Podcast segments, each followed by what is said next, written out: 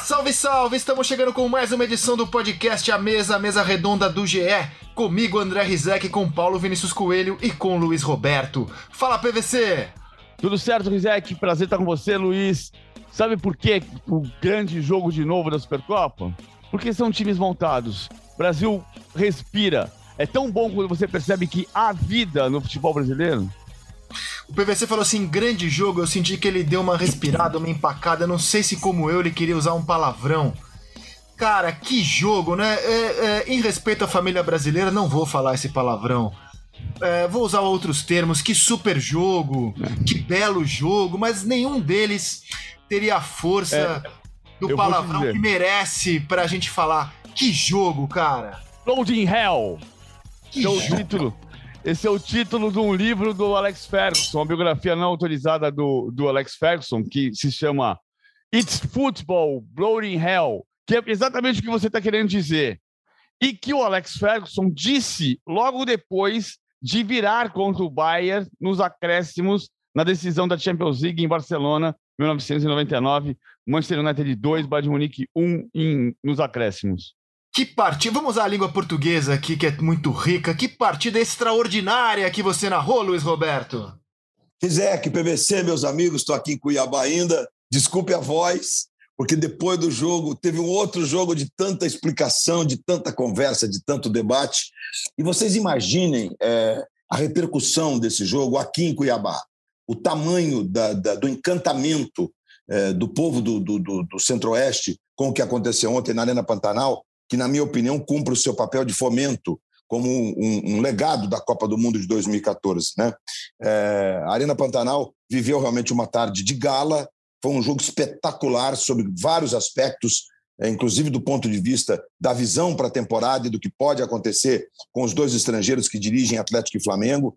Né? É, a gente vê pontos positivos já no trabalho do Paulo Souza, a gente vê um turco, aliás, tive uma conversa com o turco uh, no café da manhã, digamos assim, de uma meia hora, e ele, inclusive, pediu desculpas no começo, dizendo que estou tenso com o jogo, ou seja, não estou tão eloquente aqui porque estou focado, mas tentei explorar ao máximo ali uma conversa com ele, é, com, com, com, o Sérgio Batista, que é o presidente do, do Atlético também, para entender um pouco esse processo que se passa no Clube Atlético Mineiro.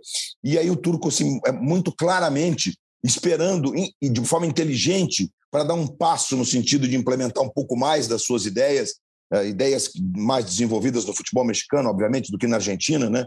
mas respeitando o cuquismo, digamos assim, do que, do que ficou do trabalho do Cuca, e mais do que isso, no jogo também, é, é, o pleno entendimento de que um time, mesmo com 30 e poucos dias apenas de treino, que pela falta de, de, de, de um elenco tão robusto quanto os europeus, ele mexeu pouco no time, né? Porque ele fez duas alterações, porque o Guga entrou para bater pênalti, quando o Alan falou para ele, bota o Guga, que ele é batedor de pênalti, por sinal o Guga errou o pênalti.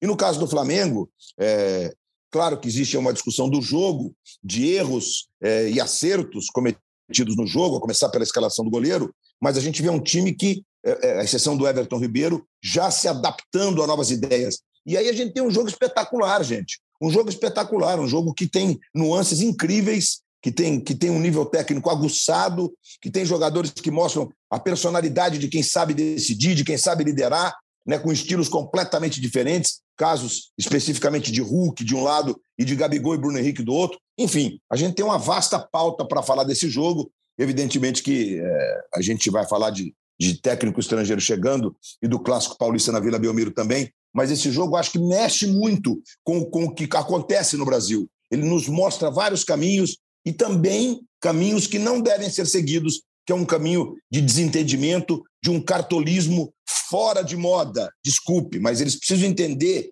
que o negócio é mais importante, no caso deles, do que a paixão. Eles precisam entender. Eles não podem ser movidos na hora de decidir esse negócio chamado futebol só pela paixão, né? E falo especificamente do, das duas diretorias, que são dois dos grandes protagonistas do Brasil no momento. Enfim, é um, um bom dia aqui, empolgadão aí. Estou empolgadão aí, desde ontem. Não, Não tirei o dedo da tomada. Falando com a razão, assim, você tem toda a razão, né? Sobre como as duas diretorias poderiam ter se cutucado menos e trabalhado juntas para divulgação do jogo. Você tem toda a razão. Por outro lado, não é um elogio a elas, não, tá? É um elogio à rivalidade. Né? A rivalidade, ela é Perfeito. o motor do futebol. Então, tudo que cercou o jogo, não só a, as espetadas bobas que as duas diretorias é, de, deram na se deram né, ao longo da semana, mas a maneira como flamenguistas, jornalistas flamenguistas, jornalistas atleticanos, declaradamente torcedores, apimentaram o jogo e as torcidas tornou tudo muito especial, muito fantástico, né? A rivalidade desses clubes, ela é tamanha é, é, que ela mexeu com o Brasil inteiro. Então, quem, que, quem queria zoar o Flamengo, quem queria zoar o Atlético, né, os rivais, também está, se sentiram envolvidos no jogo. Então, o meu pedido, você fez um pedido para as direções, o meu pedido é não parem. Que atleticanos, flamenguistas ou palmeirenses e flamenguistas que têm agora construído também uma rivalidade interestadual, não parem, porque cada vez que eles entram em campo, cara, fica ainda mais gostoso. O, o, o, acontecimento fica ainda mais gostoso. E Rizek, não parem. E, não parem. E Rizek, o mais legal dessa história que, que a gente costurou aqui, que é essa rivalidade linda, a, talvez a, a, rivalidade interestadual mais espetacular do Brasil, é, para não cravar, mas provavelmente, o, dentro de campo, no nível de jogo que nós, que nós atingimos, os jogadores eles não se provocaram, eles não brigaram, eles não levaram para eles levaram para dentro de campo dentro do limite que é legal, que é o limite certo. E eu estou dizendo, Rizek, é, porque estando em Cuiabá e tendo contato com, com as pessoas, a gente percebe alguns motivos. No caso especificamente do Atlético, que talvez tenha sido quem mais reclamou, digamos assim, só para não sair do jogo, que é tão lindo, a gente deve falar dele, né? É, das nuances do jogo. Mas, conversando com os dirigentes do Atlético, eles, acharam, eles tinham certeza de que o jogo não tinha que existir. Aí eu consegui entrar nessa conversa, porque eu acho que o jogo tem que existir. Porque esse jogo, e aliás o PVC defendeu essa tese na programação do Sport TV ao longo da semana, não vou saber precisar em, em que programa foi. Esse jogo é um jogo que, embora ele seja com um viés festivo de ser o jogo chave que abre a temporada, que dá o pontapé inicial, que diz para o brasileiro: olha, começou a temporada nacional com o que nós temos de melhor, que são os campeões, ou no caso, o, o, o campeão e o vice do ano passado, esse jogo tem um papel, do ponto de vista do fomento do, do negócio, que ele não pode, não se pode abrir mão dele.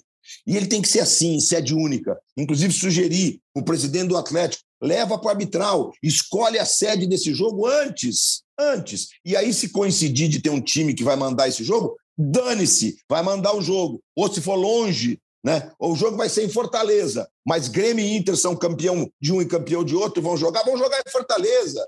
Mas os caras querem acabar com o jogo por conta do picuinha. Então é esse lado, o lado, o lado torcedor pobre, digamos assim, que tem que ser erradicado do coração deles. Eles têm que entender que eles amam esse negócio tanto quanto nós, só que eles são gestores do negócio e eles têm o, o, a obrigação de entender o momento que nós vivemos no Brasil ou nós vamos, ou nós vamos ficar para trás ainda mais, porque o negócio hoje depende muito da gestão, mais do que nunca na história do futebol. Fala, PVC. É, primeiro, palmas para o Atlético campeão. Assim, essa questão de, do, do, jogo que o, o Luiz está coberto de razão, é evidente que tem que haver o jogo.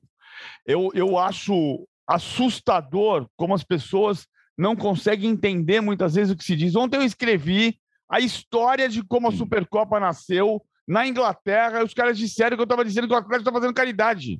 Não, eu estava dizendo que a Charity Shield nasceu como um jogo que arrecadava fundos de caridade em 1898 na Inglaterra. É claro que tem que ter o jogo. Assim, o jogo é uma festa inaugural da temporada nacional. Se o campeão brasileiro da Copa do Brasil ganhou os dois torneios, você convida o vice-campeão para disputar o torneio, para abrir a temporada com pompa. O meu receio só, sempre, por essa eh, incapacidade de entender as coisas, uh, como elas nasceram e para onde elas vão, sabe? O cara repetir, ah, eu sou contra o fair play, então você é contra a regra do futebol, porque a regra do futebol nasceu do fair play. A gente precisa saber de onde as coisas vieram para entender para onde elas vão. Então, assim, uh, o que me, me preocupa é as pessoas olharem para a Supercopa como se fosse o objetivo, o grande troféu da temporada. Não, a Supercopa é sensacional. É uma grande abertura da temporada. É um troféu. Tem premiação. Ninguém vai entrar para perder. Ninguém entra para um jogo de bolinha de gude para perder. qual é o, o ponto central da Supercopa? Abrir a temporada. Qual o grande objetivo da temporada? O Brasileirão. Eu quero ganhar o Brasileirão. O Brasileirão é o grande, é o grande torneio nacional do país. A Supercopa é uma cereja do bolo. É, é, é esse entendimento. Agora, vamos fazer uma festa e trazer o bolo com a cereja por cima bonita? Vamos! Não vamos ficar fazendo picuinha para discutir que foi para Cuiabá, porque, porque o jogo tinha uma sede, né? Era Brasília. Aí teve um aumento no número de casos de Covid em janeiro, Brasília não podia sediar, discutiu-se uma nova sede e levou-se para lá. Também tem a questão do regulamento. O que a CBF vai lá e bota no regulamento? Tem que chegar lá três dias antes. Se o Chelsea e o Villarreal vão jogar a Supercopa da Europa em Belfast, chegam na véspera. Então, é, às vezes você quer ser mais realista do que o rei. Champions ah, League é uma coisa. de vocês, mas assim, tudo isso volta ao meu ponto. Apimentou a rivalidade, apimentou o jogo. Eu não tô dizendo que tem que ser assim, tá? Mas já que foi, acabou apimentando o jogo. E, cara, a reação dos jogadores a cada gol, a maneira como eles comemoraram, é, é óbvio que tudo isso, junto da rivalidade histórica, entrou em campo e tornou o jogo ainda mais espetacular. Com os atletas é, levando muito a sério a partida, querendo muito ganhar. E vamos ao jogo, que nós falamos pouco do jogo até agora. Sim, sim, Não, vamos ao jogo, vamos ao jogo. Foi vamos, lindo. Que foi um jogaço, cara. Foi, jogaço, pô, jogaço. Né, cara, pa, é, eu, paro, eu, eu, paro a minha vida no domingo para ver tardes como a de ontem, né? Como é que vocês viram o jogo, PVC? Como é que você, você analisou a partida? Eu achei o jogo, o Flamengo melhor do que o Atlético em 70% do jogo. Na maior parte do jogo, o Flamengo estava muito bem no jogo, o que, o que não é, é, é, é, não é novidade, porque ofensivamente o Flamengo é melhor do que o Atlético. Apesar do Hulk, apesar do Savarino, apesar do Keno, depois do Vargas, depois das mudanças do Galo, o, o Flamengo é mais talentoso quando a bola chega na frente. Agora, tem questões táticas, como, por exemplo, o lance do primeiro gol. Porque eu até ouvi gente falando assim: ah, porque o Rodinei não chegou no Arana porque ele está acostumado a jogar como ala. Não, ele, tava, ele não chegou no Arana porque a bola ali era do Arrascaeta. Ou do Isso volante mesmo. chegado, João Gomes. Por quê? Quando o Flamengo recua, isso o Júnior tem tratado muito, e eu concordo inteiramente com ele, o Flamengo recompõe com linha de quarto atrás. Então, ele não Rodinei... defende com três zagueiros, isso. Não, não é com uma linha de cinco. É. Então o Rodinei pega o Queno aberto na linha lateral. E um meio-campista tem que fechar linhas de quarto do meio para acompanhar o Arana. Isso, para mim, foi um erro do Paulo Souza, no sentido de você aquela história de ter uma estratégia para cada jogo. Eu não posso jogar contra o Atlético e esquecer que uma das principais armas ofensivas do Atlético é o Arana. Eu preciso ter uma estratégia para dificultar o trabalho do Arana. E o Flamengo não dificultou. Isso resultou no primeiro gol pela falha do Hugo. Se o Hugo não falhasse, não tinha primeiro gol. Mas o Arana teve total liberdade para dominar, levantar a cabeça, bater de fora da área, porque o Rodinei estava marcando o Queno. Então, esse é um problema de ajuste que o Flamengo vai ter que corrigir para os próximos grandes jogos que terá pela frente, e serão muitos na temporada. O Atlético mudou um pouquinho taticamente, né? O, o, a marcação individual que o Cuca fazia continuou, o Alan grudou no Arrascaeta, mas ah, o Queno está mais aberto do que jogava com, com o Cuca. Ontem ele abriu o Savarino de um lado e abriu o Keno do outro. Fica mais claramente um 4-2-3-1 ou um 4-2 com o Nacho encostando no Hulk. E o Hulk é um fenômeno, né? Rodinei falhou no segundo gol, na minha opinião. O Vargas salva aquela bola da linha de fundo, e, mas aí o Keno, o Keno protege Perfeito. com uma capacidide física o Hulk, e técnica. O Hulk, o Hulk, o Hulk, o Hulk não o Keno. O, é. o Hulk, é. Aí é. o Hulk protege e faz o gol daquele jeito de pé direito. Não, impressionante. Então, é, bom, eu estou muito na linha do PVC, né?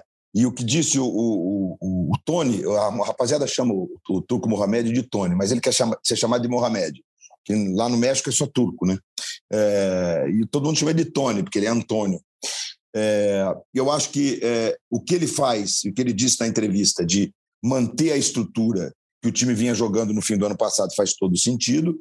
É, mais uma vez, a gente tem Jair e Alan fazendo um jogo muito consistente, embora o Arrascaeta tenha, em dados momentos, por conta do seu talento individual, quebrado essa marcação, né? É porque é o mérito do cara, não tem jeito. Ele é muito talentoso. E, e acho que é, é, o ponto assim que me chamou a atenção foi o fato seguinte: o time estava tão consistente que ele, mesmo tendo algumas possibilidades para mexer no meio, como o caso do Caleb, que jogou é, dois jogos bem com ele no Campeonato Mineiro, mas é outro tipo de referência, né? O Tietchan vai sair no meio do ano e tal. Ele só mexe nas duas pontas. Ele não tira o conjunto do time.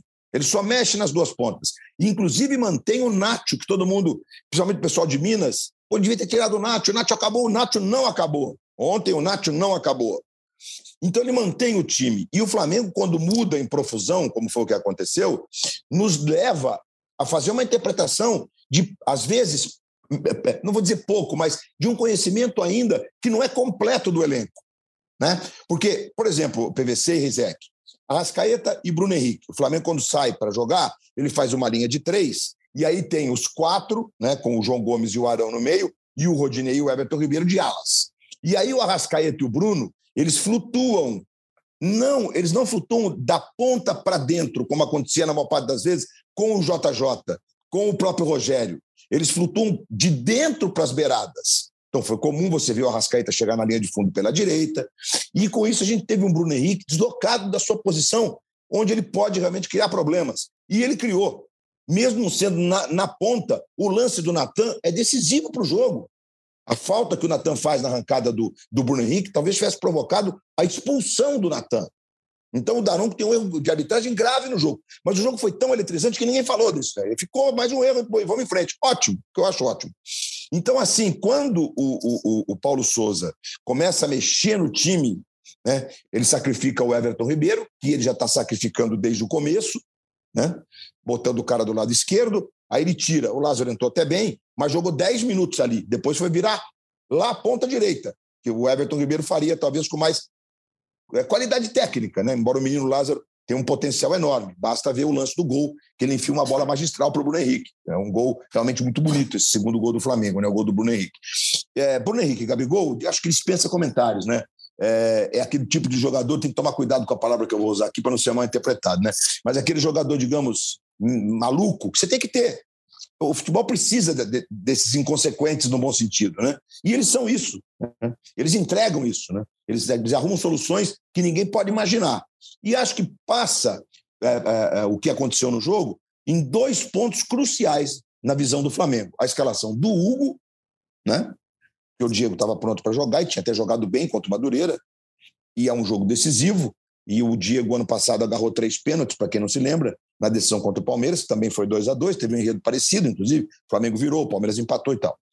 E na hora do pênalti, que o, que o Vitinho chutou e o Everson defendeu, por que não foi o Gabigol? Ninguém sabe, ninguém conseguiu responder ainda, porque não precisa manter a ordem. Né? A ordem não tem mais a, sequência. O que a gente sabe é que foi uma decisão do Gabigol, né? Porque a entrevista do Paulo Souza depois do jogo diz que os atletas tinham a liberdade e o Diego falou é uma questão do Gabigol. Aí há várias especulações. Ah, o Gabigol queria era fazer o gol do título, não o gol não. da. É, eu também não acredito nisso, só que eu não vou especular porque eu não tenho informação ainda. Sobre o jogo, achei assim, ó, vou complementar a análise de vocês com a minha opinião. Só, só sobre o seu pênalti, Rizek, porque eu vi uma outra versão de pessoas do Flamengo depois do jogo, que os jogadores pensaram o seguinte: nós perdemos quatro, é, na verdade três, né? Porque aquele foi o quarto. A gente perdeu três match points. Então, se a gente tiver mais um match point daqui para frente, vamos deixar que seja o Gabigol.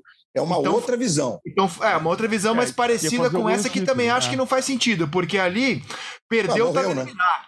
Né? Tá eliminado. É. Ali tinha que ser o melhor batedor para manter o Flamengo vivo, mas enfim.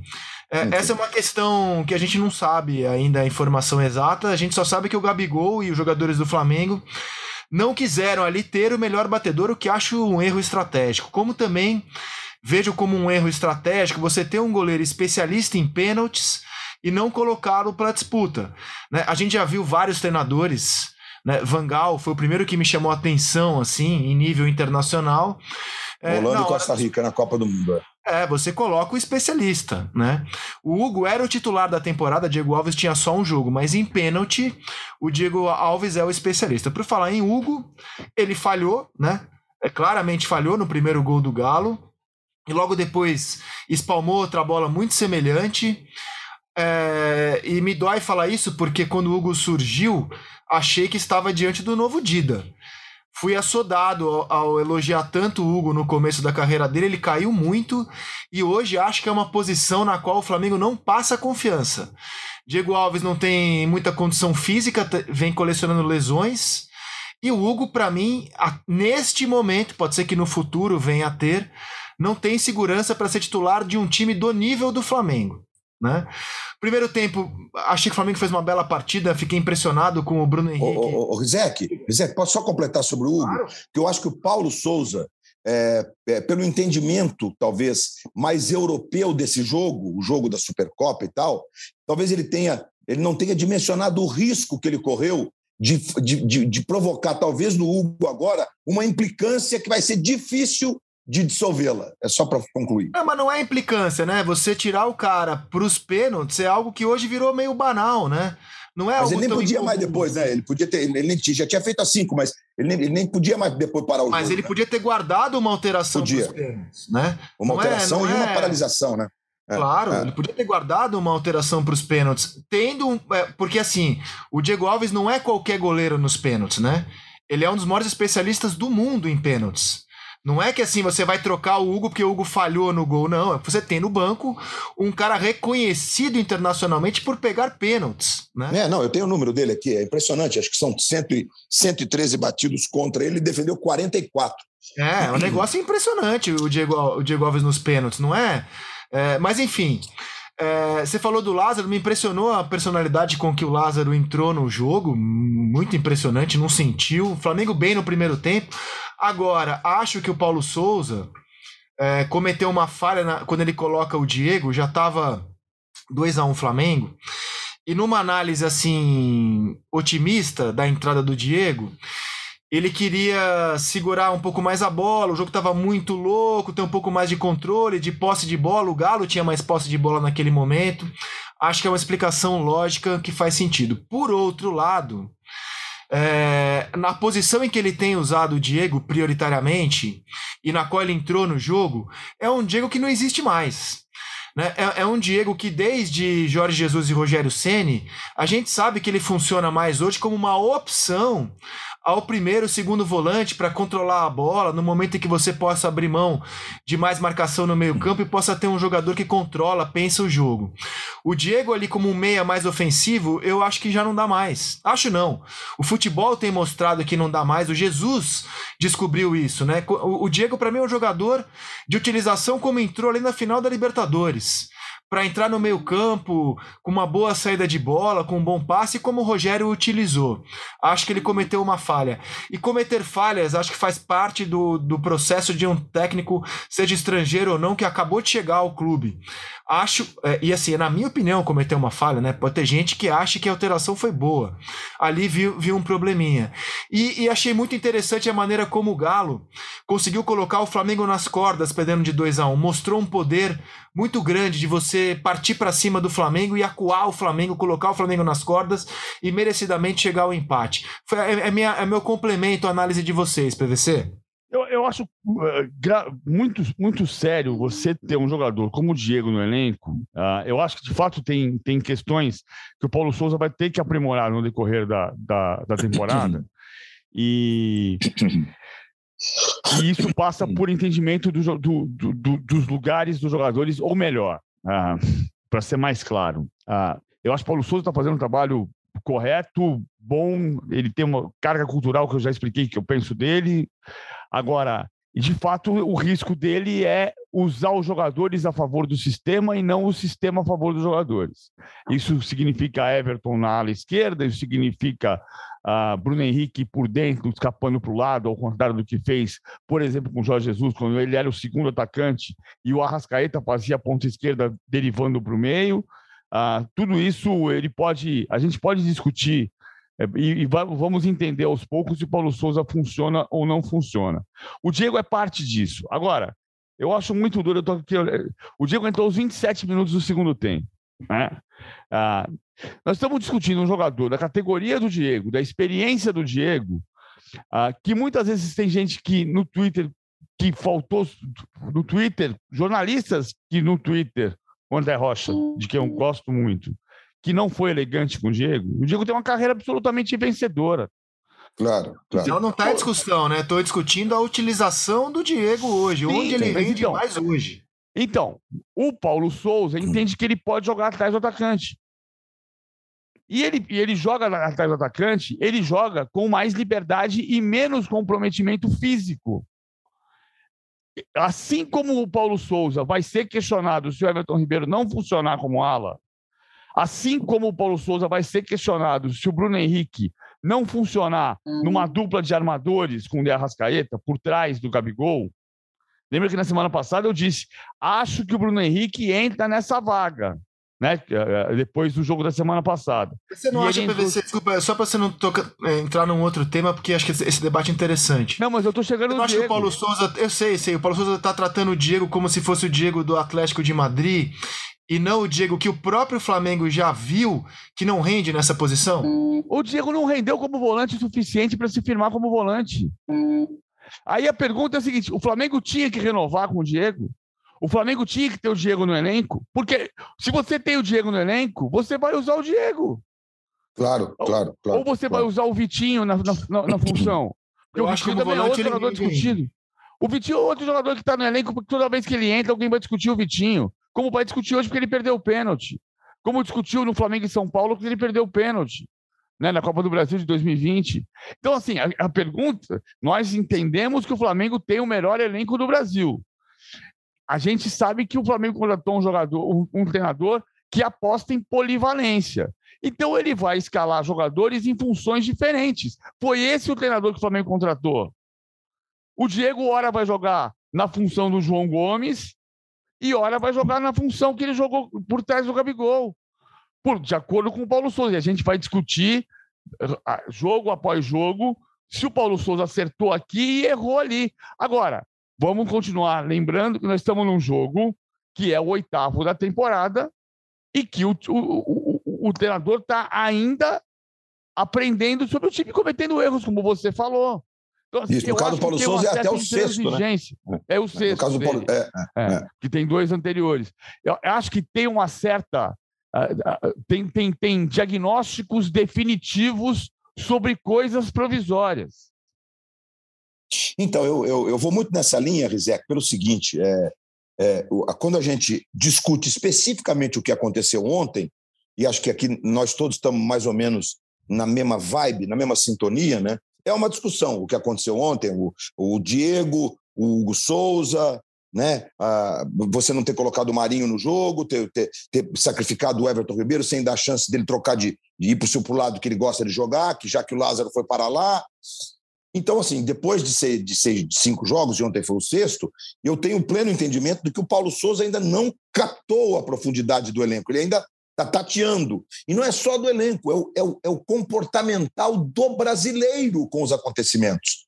Porque tudo isso tem peso. Né? E ontem, conversando com, com o turco Mohamed rapidamente, pelo fato dele ser sul-americano, talvez ele tenha mais essa dimensão ele sabe como uma derrota num jogo de rivalidade, né, como é o caso de ontem, como ela pode é, ecoar lá dentro, como ela pode interferir no processo, que não é o certo em nenhum dos lados. Porque, como abriu dizendo o PVC, e eu gostaria também de, de corroborar com isso, o Flamengo fez um bom jogo ontem e deu demonstrações de que ideias do Paulo Souza podem sim ser implementadas e que o time vai ser um time diferente do que a gente estava acostumado a ver, com os mesmos jogadores desenvolvendo funções diferentes. Né? E quando você tem um contato com o Paulo, você percebe é, é realmente o Paulo é, é, um luxo, porque ele é, um, é ele é um cara cheio de ideias, é, conceitualmente falando, ele, ele é muito completo.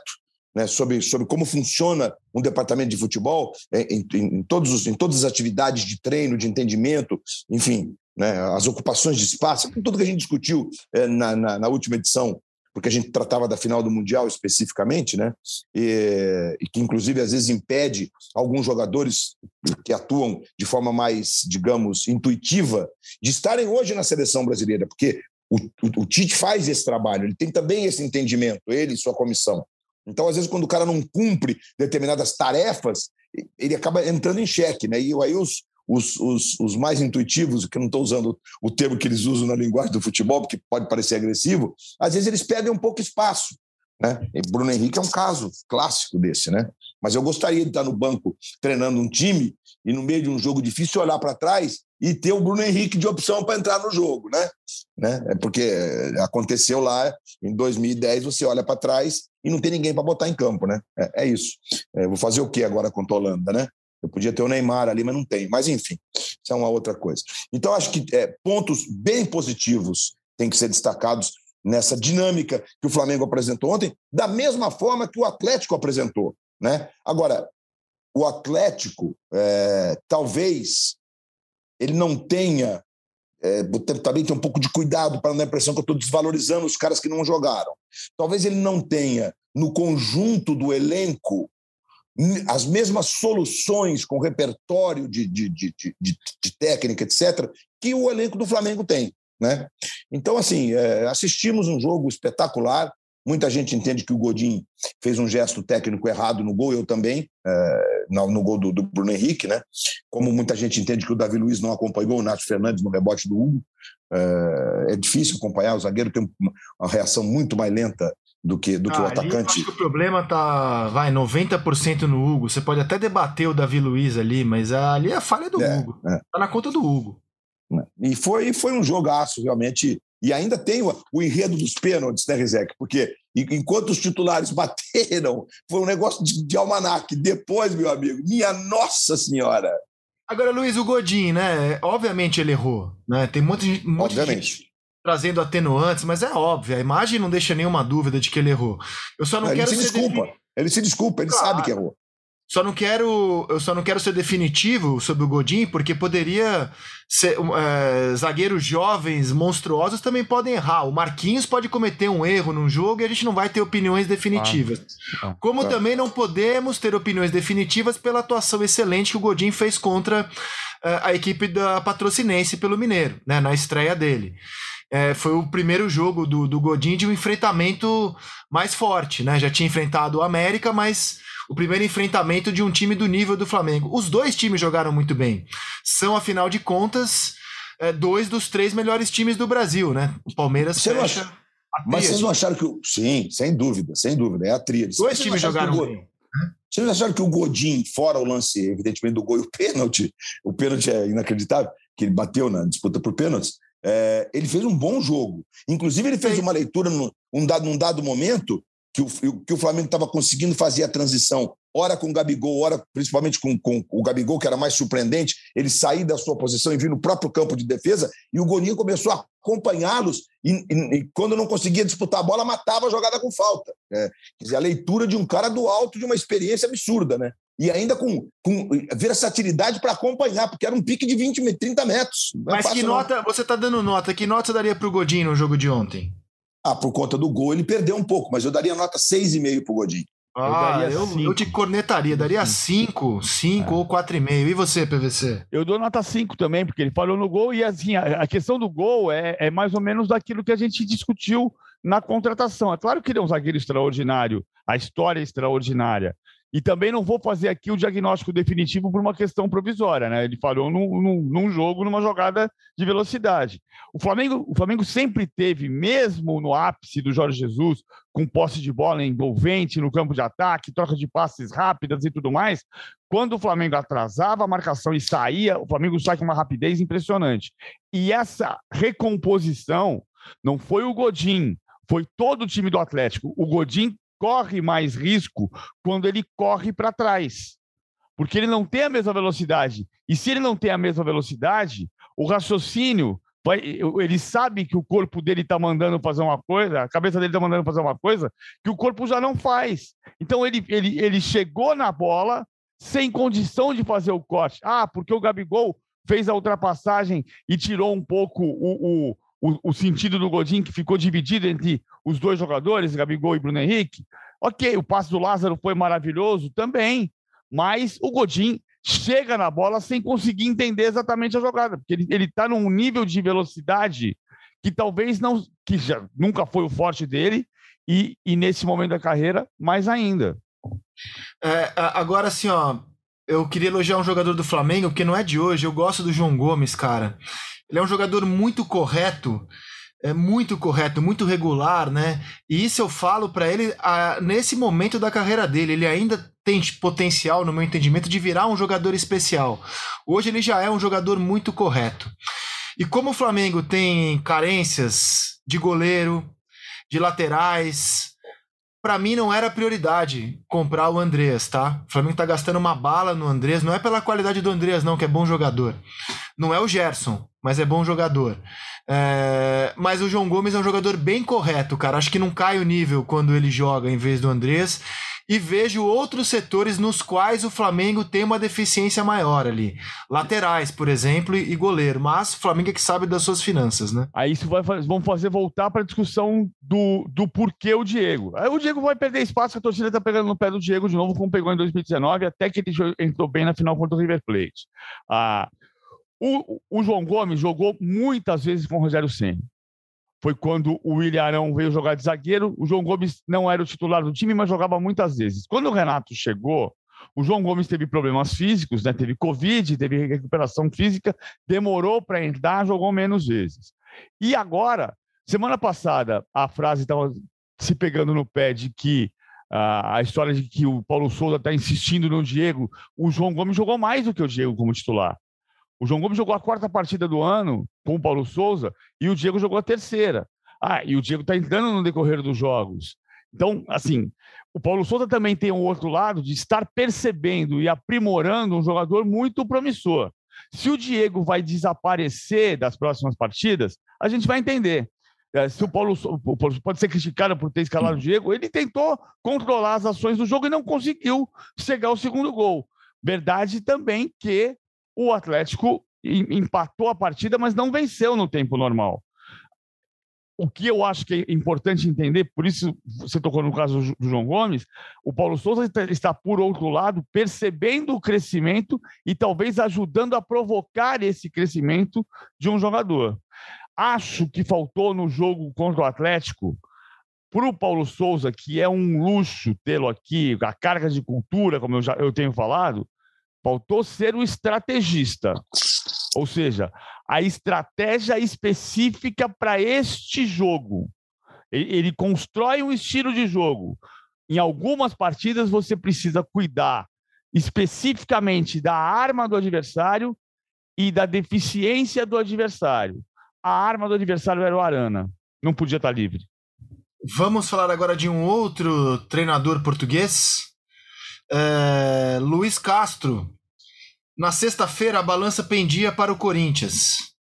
Corinthians estava muito confiante na contratação do Luiz Castro. Havia uma pendência que a gente informou ao vivo no Seleção é, de multa rescisória. Corinthians dizia que não iria pagar multa rescisória, mas o assunto poderia ser contornado pelo próprio Luiz Castro com o Aldo Rail do Catar.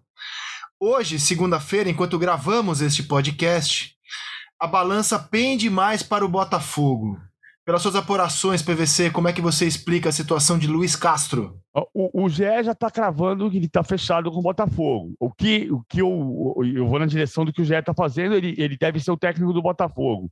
Na sexta-feira, eu ouvi uma frase maravilhosa de um dirigente botafoguense, quando ele disse: ah, o, o, o, Botafogo vai perder disputa para o Corinthians e no final das contas não está perdendo. E ele respondeu quando estava perdendo. Ele respondeu: Olha, há um ano a gente tinha uma dificuldade enorme de fechar contrato com o Marcelo Chamusca. Hoje nós estamos disputando o Luiz Castro com o Corinthians. A vida do rico é diferente. Ah, e é bem isso, sim. O Botafogo, o Botafogo está se transformando. Tá, tá um projeto de longo prazo que o Luiz Castro acreditou. É importante definir isso. Está claro no material da reportagem do GE.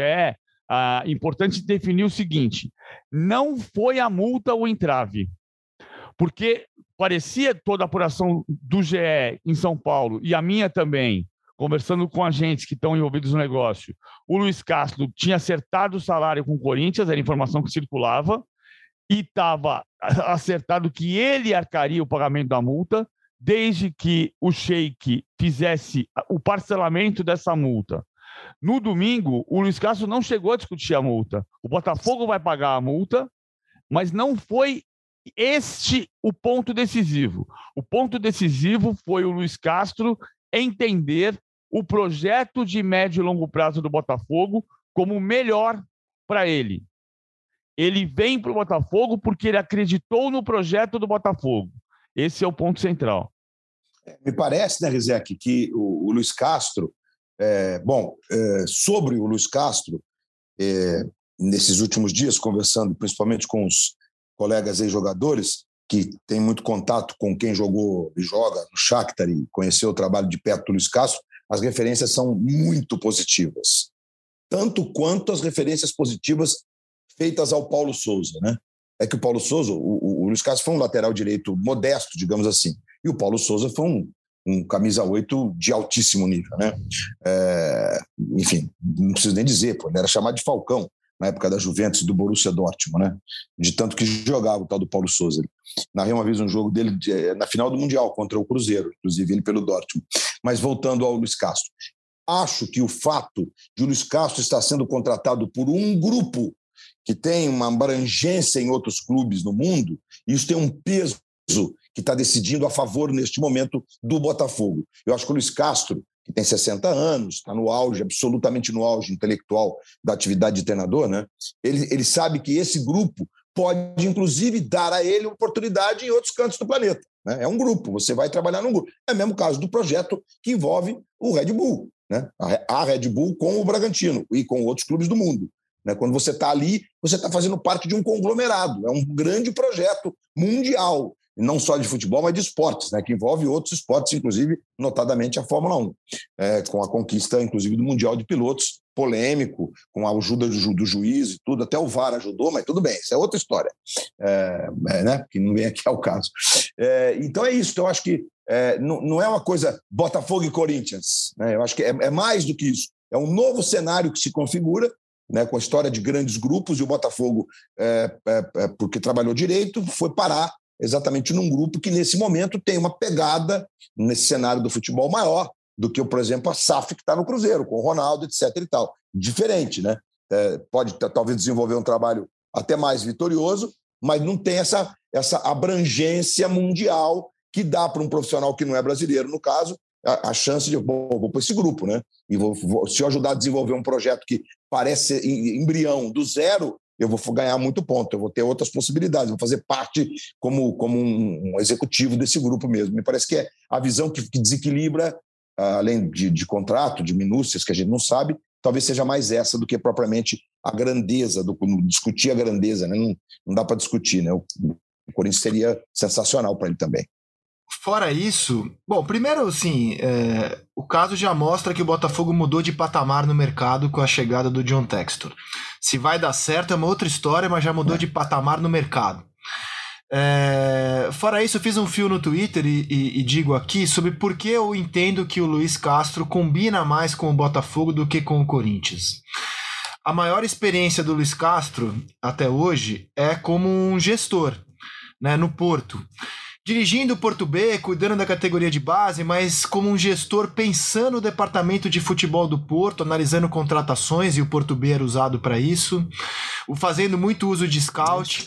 Ele é um cara obcecado Isso. por scout, assim como o John Textor é, e quer fazer do scout o ponto central do departamento de futebol do Botafogo, que tudo passe por um centro de inteligência e o Luiz Castro é um cara hum. muito dedicado a isso, muito estudioso com isso. E o Botafogo vai montar um departamento de futebol do zero. Por isso demitiu é, o do zero é modo de falar, claro. Por isso demitiu o Anderson Moreira, trocou o diretor de futebol. Nesse contexto, o Luiz Castro se encaixa melhor no Botafogo do que num clube que já tem um, um, departamento de futebol razoavelmente estruturado, já tem um time montado. O Corinthians precisa de alguém agora que venha e treine este time. O Luiz Castro é, tem uma experiência bem sucedida como técnico no Shakhtar, é verdade. Então, assim, ele, a maior experiência dele ainda é como um construtor de elenco e, e, e construtor de um departamento de futebol. Por isso, eu acho que ele combina mais com o Botafogo nesse momento. E por fim, quero dar uma cornetada aqui nos influenciadores corintianos que exigiam a cabeça do Silvinho, que tinha que demitir o Silvinho, e agora vão às redes sociais dizer que é uma vergonha o Corinthians não ter técnico. Ô, minha gente, embale o filho de vocês, né? Embale o filho de vocês, né, PVC? Quem, pariu que o embale. É, ah. quem pariu. Ah, vergonha o Corinthians não ter técnico. Mas você não dizia que tinha que demitir o Silvinho? Que tinha que demitir de qualquer jeito em fevereiro? Então, assim, ó, demitir técnico hoje, se você quer trazer um estrangeiro, demora. O Atlético Mineiro demorou um mês para achar o Turco Mohamed, que foi a quarta, quinta opção. O Flamengo também demorou um mês para achar o Paulo Souza, que também não era a primeira opção, era a terceira, quarta do Flamengo.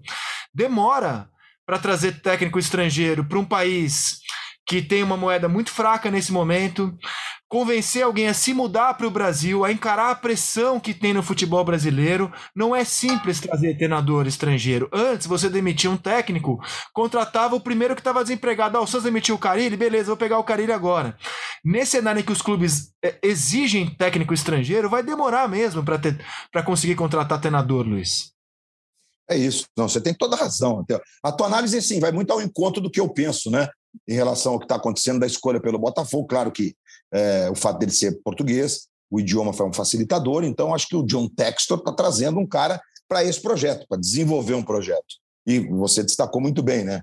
É, o trabalho no Porto, no Porto B, passando inclusive pelo time principal depois, é, é, é um trabalho que, de destaque nessa construção. E a história do Shakhtar e o Corinthians.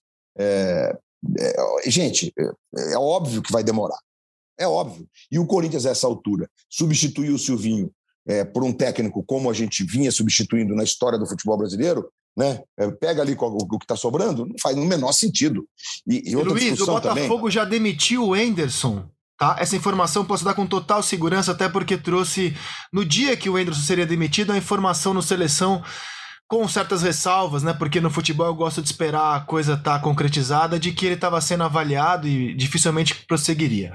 Quando o Botafogo demite o Enderson, o Luiz Castro já estava no radar do John Textor. Já era. Então é, é, é, preciso também dizer isso. Reta final aqui de podcast.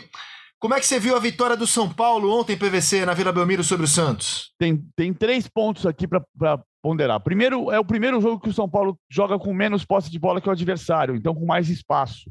Não é que o São, o São Paulo não vai jogar assim. O São Paulo vai precisar construir o time melhor para poder jogar com mais segurança e mais talento e mais criatividade nas partidas como foi contra a Inter de Limeira.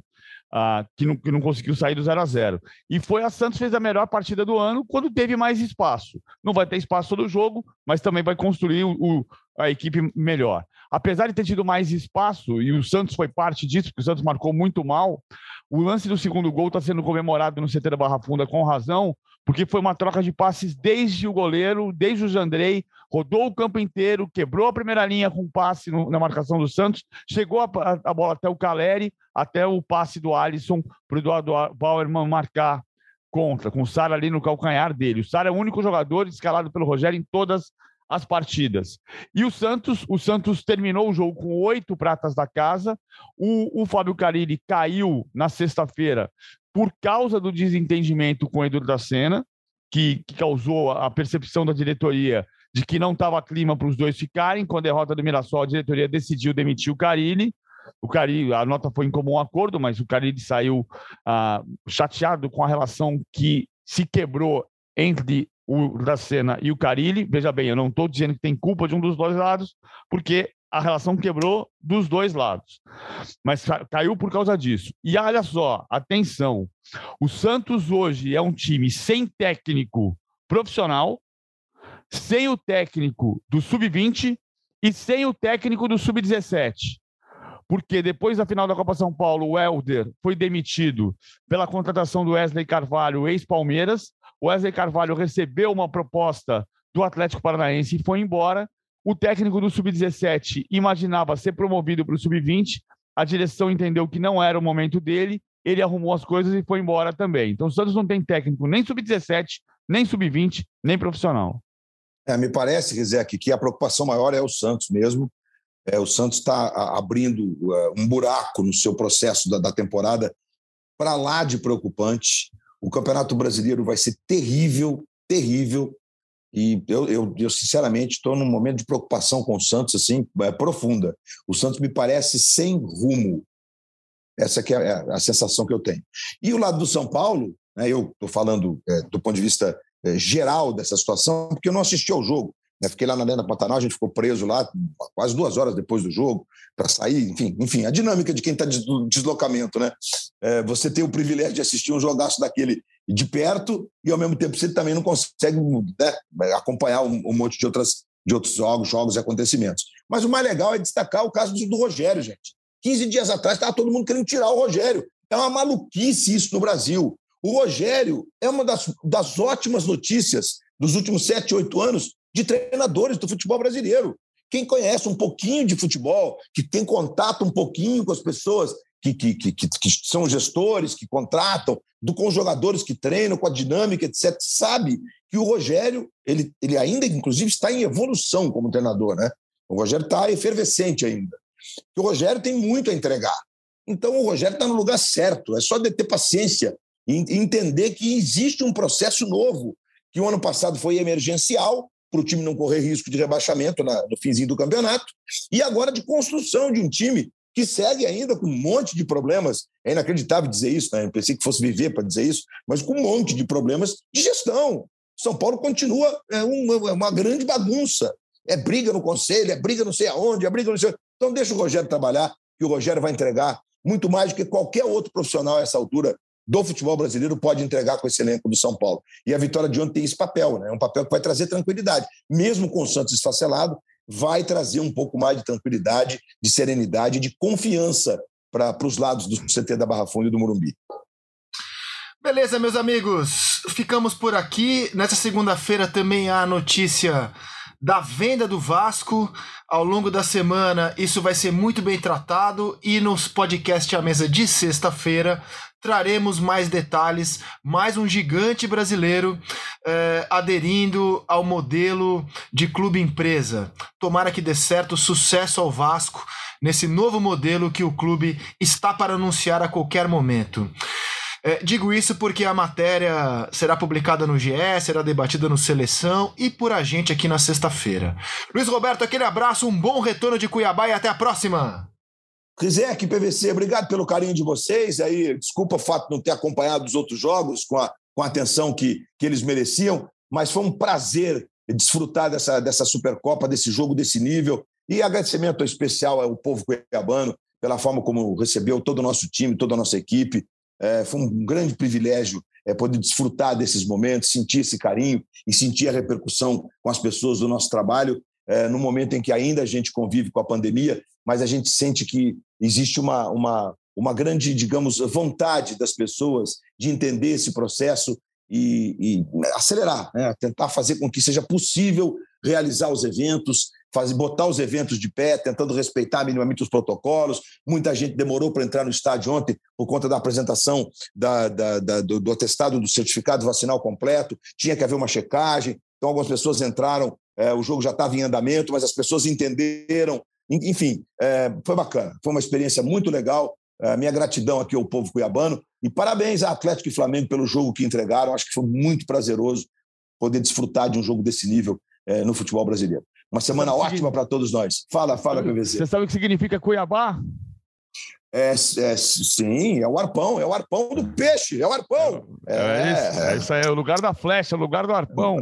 E é. cuia, bem, a palavra vem do bororo e cuia pá, e cuia, flecha, arpão, pá, lugar, o lugar da flecha do arpão. É isso aí, PVC. Amigos, aquele abraço, uma ótima semana. Que a semana de vocês seja tão boa. Queria falar de novo um palavrão aqui. Quanto foi? Vamos falar. Vamos falar. Puta jogo. Valeu, Luiz. Valeu, amigo. Valeu, gente. Boa semana. Valeu, Até obrigado. sexta.